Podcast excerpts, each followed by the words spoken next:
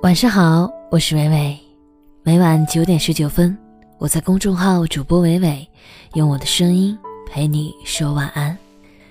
今天我要为你分享陶肯生的文章，感谢你，做我平淡生活中绚烂的一笔。你有没有过这样的经历？曾经好到不行的朋友，忽然在某天断了联系，他依然是你的特别关注。聊天记录也依然被高高置顶，可是上一条消息已经发过很久，你们也有许多日子不再联系了。你们之间从未发生过什么矛盾，可就是这样疏远、淡忘了。曾经埋怨过自己，也责怪过对方，不明白好好的友情，怎么说淡就淡了呢？直到有一天。你结交了新的朋友，也在朋友圈中看到他说：“终于找到与自己一拍即合的人时，你能够放下过去，轻松的给他点一个赞。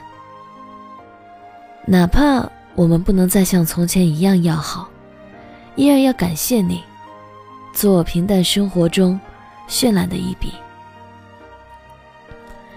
告别一个阶段，离开一段关系。”再见，曾经的生活，从来都是漫长的过程。接受需要时间，重生需要勇气。最后的再见，总要一字一句的说出来。上大学时，有个关系特别好的姑娘，你们可能也知道她。我们两个都爱好民谣，最爱好妹妹。前些日子，好妹妹出了新歌，她分享在朋友圈里。我看到那条状态后，想了又想，还是没有按下那个点赞键。因为他听到那首歌时，最先想到的人，也不再是我了。这世上总会有一个人，是双生的我。他了解我的一切，不必言语，一个眼神他就懂得。看到这句话时，我最早想到的，也是他。毕业后留在同一座城市，约好了要常见面。最初，也的确如约定般的时常见面。我还记得那个冬天，青岛的冬天风很大。我周六在公司加班，他从老家来这边面试。听说我加班，大老远的坐车过来到我公司楼下，想要见一面。结果那天公司订了盒饭，要求大家统一进餐。我偷偷装作出门倒垃圾，衣服里藏着盒饭，跑到楼下去找他。两个人在面馆里叫了一碗热气腾腾的面。我俩故意吃的很慢，为了将相处的时间拖得久一点。吃完，我送他去车站坐车，掰着手指头数着我俩公司相距也不过十几站。如果他面试成功，还是有机会常见面的。后来，一切奔着心想事成的方向发展，我们却渐行渐远。本以为会地久天长的友谊，败给了无疾而终。如今的我，在写出这段往事，心态要比之前平和了不少。之前也为此愤懑不平过，觉得感情中付出多的一方，就有资格理直气壮。没想过，这和道德绑架没什么两样。友情也好，爱情也罢，不同的人会匹配出不同的相处模式。只有当双方都满意这种模式时，感情才会稳定下来。而这又何尝不是一个愿打，一个愿挨？在习惯了离别上演后，也就不再执念于长久，学会懂得珍惜。当下所拥有。十月份，我身边关系非常好的两个同事相继辞职。虽然他俩早早就放出风口，可听到与见到，终究是两种不同的感觉。过去坐的满满当当的长桌，如今只剩下我一个人。同事 A 辞职后，还在青岛待了一个月，每个周末我俩都会约着出门逛街吃饭。街没什么好逛的，这周橱窗里挂着的还是大上周的新款。饭也没什么好吃的，我俩尝遍了传说中的网红餐厅，发现味道都大同小异。唯独见到的人，越见越相见恨晚，越舍不得让对方离开。好不容易混熟了，发现对方那么合口味，却不得不把每一次见面前加上倒计时。倒数第三次见面，倒数第二次，最后一次，我明天就要走了。那下次见面是什么时候？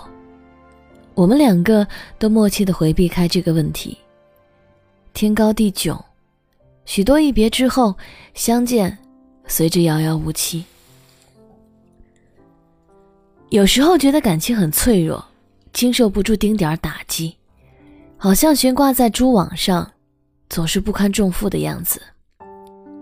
有时候又觉得感情很坚韧，虽然看着脆弱，让人止不住的猜测怀疑，可真遇见问题时，他给你的反馈，又总是比想象的要乐观。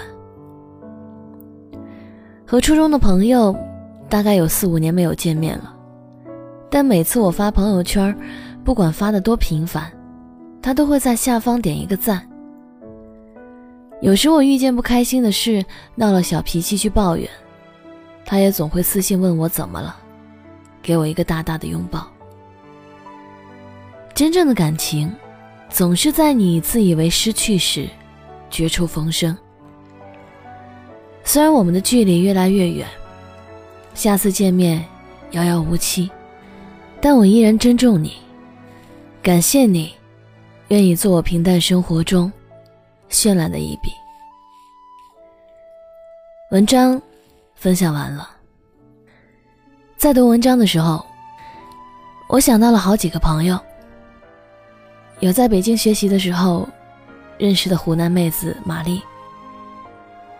有在青岛工作的时候，住在一个宿舍的倩玲。很多时候，很多人见面的时候发现相见恨晚，相同的价值观让我们无话不谈。可是，每个人走的路不尽相同，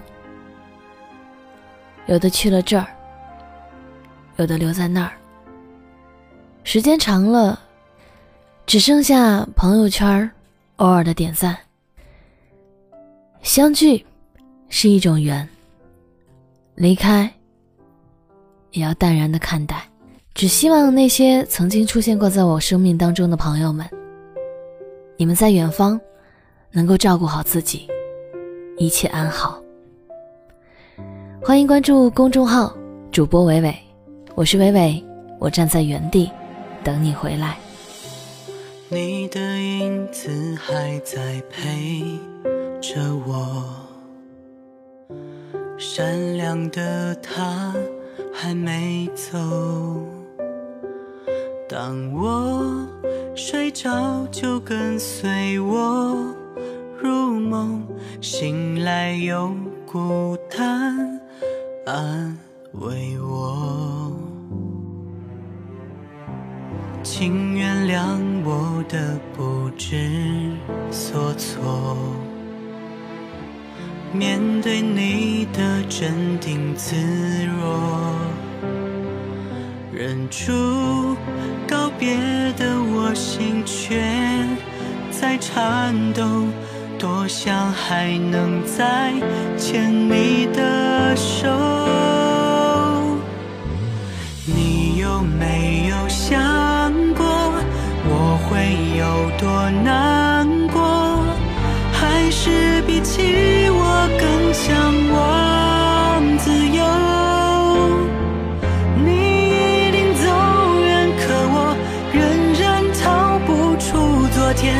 求回忆，放我走。请原谅我的不知。